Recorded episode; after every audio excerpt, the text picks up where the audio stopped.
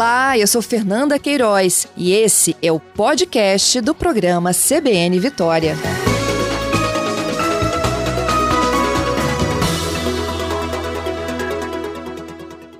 Fábio Damasceno. Oi, Fernanda, bom dia. Ei, a... agora sim, agora então, a gente pronto. ouve alto e bom, claro. Ótimo. Bom, Fábio, você já me dizia que, que é um processo já de finalmente, né? Esse processo sim. de licenciamento ambiental. Isso. É que é, é, um processo que precisa. O IEMA chegou à conclusão que era melhor fazer uma consulta pública, né? É, e aí nós vamos fazer isso para abrir isso para a população, fazer essa consulta e poder começar as obras, inicialmente, claro, Cariacica e Vila Velha, e nós estamos fazendo as tratativas para o início em Vitória, mas a princípio nós já estamos com as liberações de obra de Cariacica e Vila Velha, só faltando a questão do IEMA e nós já vamos conseguir começar essas obras. Uhum. Nesse processo de licenciamento ambiental, qualquer cidadão participa dessa consulta pública? Pode participar, ela é pela internet, no próprio site do IEMA, no site da CEMOB, da Secretaria de Mobilidade também você tem acesso. Lá vai ter acesso ao estudo, né, que é o, que é o relatório de controle ambiental, que é o RCA. Tem uma apresentação sobre o estudo, tudo que foi feito, todas as considerações, localização, o, o, meio ambiente no entorno, enfim, com tudo que foi considerado nesse processo, nesse estudo que foi feito, e aí a população pode fazer qualquer, quaisquer questionamentos sobre o aquaviário. É, na verdade, ele é um estudo voltado ao meio ambiente, né? O, o ideal é que a gente fosse é, voltado ao meio ambiente, já que também o processo do aquaviário, Fernando, é um processo bastante antigo, um processo que nós mesmos, a Secretaria, em 2013, fizemos uma audiência pública em Vitória, em Cariacica, em Vila Velha, sobre a localização dos pontos, sobre a operação, e agora eu refino da parte ambiental. Mas também, se quiser as pessoas fazerem perguntas sobre a própria operação, sobre como vai ser toda essa, essa questão operacional, pode fazer que nós vamos estar respondendo. Mas ele é uma, é uma questão ambiental para entender uma solicitação do IEMA sobre uh, o meio ambiente da região. Uhum. O IEMA tem que autorizar, então, tem que conceder a licença. Tem, é, ou licença ou dispensa, enfim, o IEMA precisa passar, todas as nossas obras passam pelo IEMA, né? Uhum. Ou passam pelo IEMA ou passa pelas prefeituras. Neste caso, como é uma obra metropolitana, é uma obra que tem relação entre várias cidades, é o IEMA que faz todo esse licenciamento. Entendido. Além do IEMA, Fábio, há necessidade também de autorização de Marinha, Capitania dos Portos para a circulação já, das lanchas? Sim, assim, claro, com certeza. Nós já conversamos com a Marinha, agradecer muito a Capitania dos Portos, todo o empenho é, do, do, capitão, do comandante Marigué. Muito, muito bacana essa interação que nós tivemos ao longo desses anos. Então, nós, estamos, nós finalizamos o plano operacional, submetemos a Marinha, tivemos várias reuniões e agora estamos encaminhando o plano final para eles para aprovação. Então nós já tivemos bastante aspectos positivos nisso e é muito importante a Marinha estar participando desse processo. Uhum. Somente depois dessa aprovação é que os piers começam a ser construídos? Do IEMA, sim. A próxima que a gente tem a, a questão da consulta pública, tem a, o licenciamento ambiental e a gente começa a fazer a construção. Na verdade é um processo, né? Nós já estamos montando o canteiro, já estamos, a empresa já está contratando, fazendo orçamento, vendo a questão de mão de obra, é, nós já adiantamos muita coisa, mas a partir do, do licenciamento do IEMA é que a gente vai poder efetivamente ter, por exemplo, sondagem, fazer aí começar a re, realmente fazer toda a estrutura do pier, na, principalmente começando Cariacica e Vila Velha, que são as cidades que nós já temos é, liberação, inclusive, dos dois municípios para o aquaviário. Dos, as duas prefeituras? As duas prefeituras. Isso nós já tá. temos essa, essa autorização. Onde seria em Cariacica? Cariacica é Porto Santana, onde tinha um antigo aquaviário, né? Inclusive, Porto Santana é importante, Porto Santana não fazia inicialmente parte da primeira análise do aquaviário, é, mas entrou graças a, a, ao trabalho é, da população, onde na audiência pública apontou que seria importante ter Porto Santana como uma localização do aquaviário, a audiência pública de 2013, então é importante a participação né, da população. Então vai ser em Porto Santana no antigo aquaviário e Vila Velha na prainha, conforme a gente vem sempre divulgando. Vila Velha tem que ser é, na prainha, onde hoje a maior demanda não tinha, é, já teve aquaviário lá também, então onde a gente tem hoje a maior demanda de população, é, principalmente nessa conexão com Vitória. Uhum. A estrutura da prainha, ela vai ser reformada, reaproveitada? É o mesmo local? Na verdade, não, não é o mesmo local. Ele vai um pouquinho para a direita, a gente pode sair um pouquinho dos barcos que estão lá. É feita uma nova estrutura, uma nova ponte de acesso. A gente vai buscar um pouco mais de profundidade. Então, é um pouquinho para a esquerda, mas assim, um pouquinho, estou falando questões de metros. Ela não, ela não ocupa aquela antiga área do pier onde, tá, onde tem uma construção existente. Entendido. É, bom, para ter essa conexão, Cariacica, Vila Velha, vocês dependem também de Vitória funcionar. Centro não necessariamente. Não? É, não necessariamente, claro que é o ideal, né? O ideal é que a gente tenha Vitória também funcionando, pelo menos uma das estações, ou Centro ou Praça do Papa, estarem funcionando, mas não necessariamente. É um sistema que usa a água, que a gente pode fazer uma conexão, por exemplo, Porto Santana, Prainha, sem problema nenhum. Né? Então, o barco, o aquaviário, ele dá essa flexibilidade para a gente. É, então, mesmo ficando pronto, a gente precisa ter dois pontos, Fernando. Dois pontos prontos, nós conseguimos colocar barco para operar independente da região.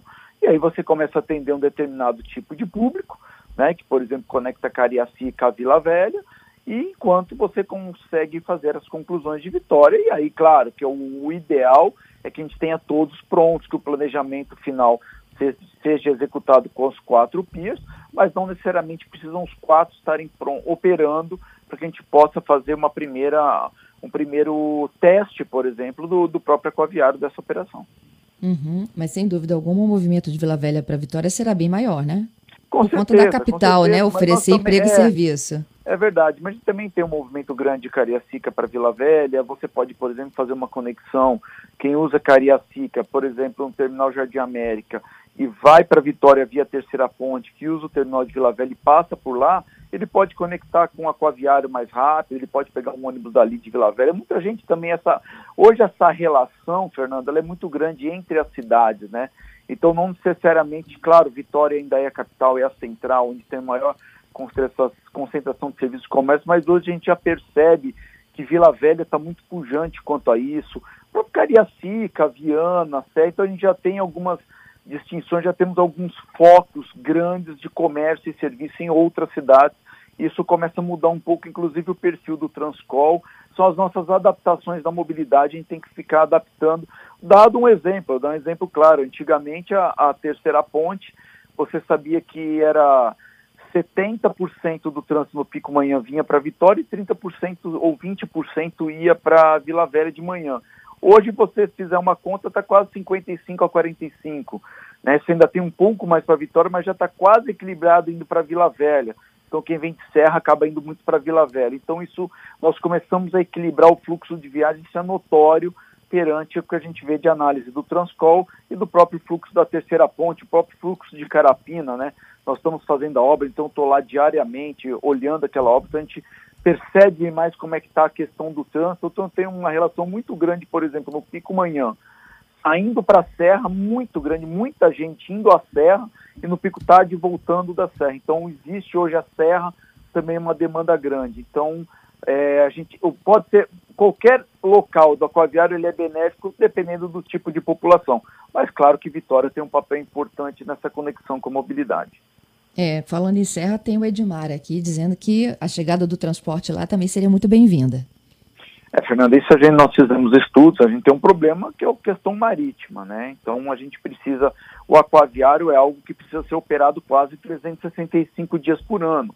Na Serra, você só consegue chegar em alto mar, né? Então você chega em alto mar para poder chegar na Serra e você consegue, você não tem operações que possam atingir 365 dias por ano. A gente é muito afetado. O nosso mar parece que ele é tranquilo, mas não é. Então, por experiência própria, a gente tem muita agitação, muito problemática, então acabam sendo caminhos longos, não viabiliza este tipo de transporte urbano. Então, ainda o transporte, o sistema público de transporte, com suas prioridades, ele acaba sendo mais eficiente nessa relação com a serra.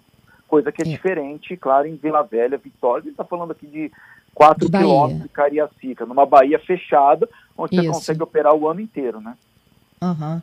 É, é, Damasceno, na minha época de criança, quando eu utilizava as barcas, chamava de barcas, né? O sistema barcas, aquaviário. É. é. Como é que é o nome que vai ser agora com a volta do aquaviário? É uma, é uma barca, Não, enquanto, é uma barca, um catamarã? Já adotou o aquaviário GV, né? Acho que todo mundo adotou o aquaviário GV. A gente tem o Transcol GV, nós temos aí o Bike GV, o sistema, o sistema de ônibus né, da terceira ponte. Acho que o aquaviário GV, por enquanto, é, todo mundo hoje já fala muito de aquaviário, né? É, o importante é que ele está criando um sistema de mobilidade metropolitana, né? O, o, o MOB GV, né? Mobilidade da Grande Vitória, que vai ser tudo integrado, mas acredito que hoje o aquaviário é o nome que melhor se adequa a, a esse novo sistema de transporte. O barco foi definido? Já foi definido, o barco. Na verdade, a gente tem que definir genericamente o barco, né? Nós já definimos, nós estamos agora nos procedimentos administrativos internos do governo, procuradoria, controladoria, isso é normal para avaliar. O barco já foi definido, inclusive, com consultas na própria capitania, foi muito importante esse, esse trabalho junto à capitania. É um barco para. A gente tem que definir um mínimo, né? É no mínimo 100 passageiros, ar-condicionado, no mínimo se tem que transportar bicicletas, é, enfim, ele já está definido conforme as especificações. No mínimo 10 nós de velocidade, enfim, tem, tem que ser diesel, é, tem que ter um banheiro, tem uma série de especificidades que já foram definidas no marco, nós já fechamos qual é o modelo de barco, a gente não define assim se é catamarã, se é monocasco, se é aço, se é fibra, isso a gente não precisa definir, porque tem N barcos que as, que as empresas interessadas podem é, adquirir no Brasil. O que precisa ter a qualidade, nós vamos aprovar isso, essa qualidade e essas funcionalidades que tem que ter. Por exemplo, integração com bilhete com cartão GV, tem que ter integração com ônibus GV, que é o sistema que dá o horário, enfim, tudo isso tem que ter sistema de vídeo monitoramento, o barco vai ter que ter e nós já definimos tudo isso. Uhum. É, o, o, Estado monta os pontos de embarque e desembarque e o processo de transporte é em concessão? Isso, na verdade não é uma concessão, a gente vai fazer uma contratação direta, uma espécie de concessão, contratação direta para operação. Mas é isso mesmo, nós definimos, nós vamos construir os piers e uma empresa vai operar os barcos que vão fazer esse transporte. Tá. E esta empresa, ela vai ter que aceitar o pagamento, por exemplo, né? Já que você falou que é um, é um sistema metropolitano de transporte, o pagamento de um único cartão, uma única passagem para fazer toda essa movimentação. É, vai ser obrigatório isso. É, a gente está definindo se vai ter ou não um complemento de passagem. Por exemplo, ele paga o Transcol, se ele integrar Transcol mais uma viagem, paga um complemento. Nós ainda estamos avaliando. Mas a princípio é isso, é 100% integrado. A empresa é obrigada, o pagamento só vai ser feito pelo cartão GV, assim como no Transcol. Tá? Então Entendido. todos os pontos de venda do cartão do Transcol é tudo igual. Não muda nada, você tem que ter cartão GV para poder usar com a viagem. Uhum. O Jorge está perguntando sobre aquela região de Cambori. Tem alguns piers lá, se eles poderiam ser ou não aproveitados para embarque e desembarque.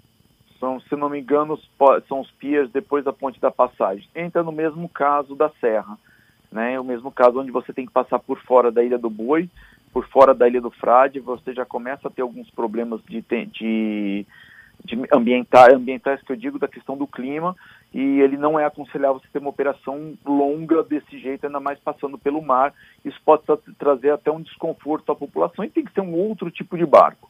Então nossa opção é fazer transporte direto, rápido entre a ilha de Vitória, Vila Velha e Cariacica na Bahia, que é um local fechado, é um local seguro para operação. O Sérgio pergunta se há é, previsão das viagens serem interrompidas por conta de vento, horário, e como é que vai se dar aí a troca com os navios? Justamente é, isso é importante. Ele já até ele me responde a questão de Camburi. Numa área fechada, abrigada, como é o canal de Camburi, o canal de Vitória, né? Então você tem menos probabilidades de interrupção do transporte em função de clima. Não digo, não posso dizer que isso nunca vai acontecer, porque a gente não sabe é, o que pode acontecer com o clima daqui para frente. Mas provavelmente mais de 95% do ano você vai estar tá operando. É, a ideia é operar 16 horas em dias úteis, se eu não me engano, acho que são 10 horas ou 12 horas sábado e 6 horas aos domingos. Então a gente já definiu o período operacional, indo das 6 da manhã inicialmente, se eu não me engano, às 10 da noite, durante os, os dias de, da semana.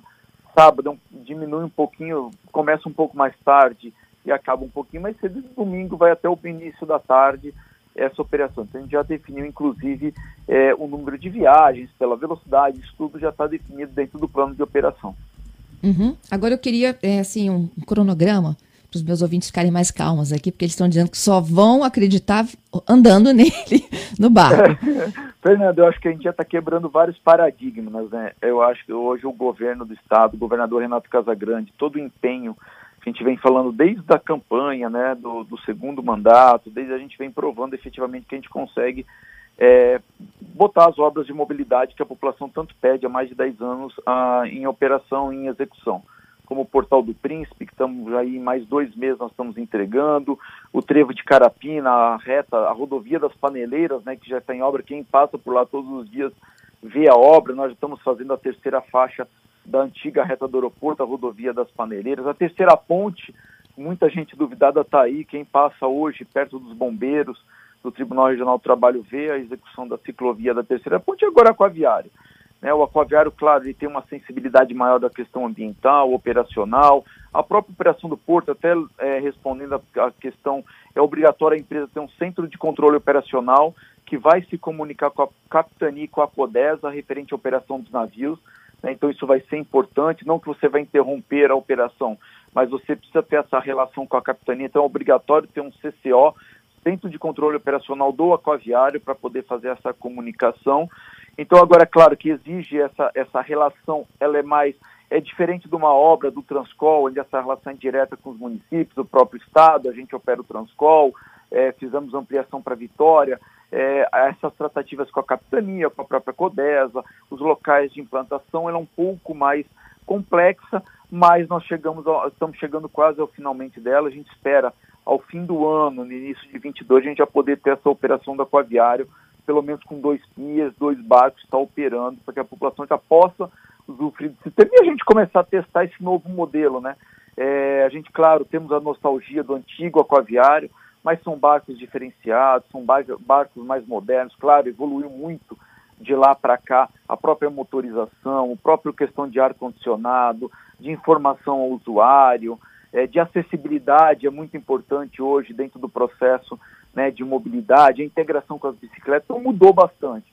Então isso a partir de, do final do ano, início do ano que vem, a gente começa a ter já as primeiras operações e sentir como é que essa no, esse novo modo de transporte que nós estamos in, introduzindo agora novamente na região metropolitana, junto, integrado ao Transcol, integrado à ciclovia da Terceira Ponte. Então, é um processo bem amplo de integração de todos os sistemas de transporte que vão estar disponíveis a toda a população. Entendido. Eu te agradeço, Damasceno, pela participação. Eu que agradeço, Fernanda, mais uma vez a oportunidade de esclarecer mais esse grande projeto de mobilidade para a região metropolitana. É, e realmente esse é o foco do governo, é o foco do governador Renato Casagrande, mudar a visão de mobilidade e trazer essa qualidade de vida para a população.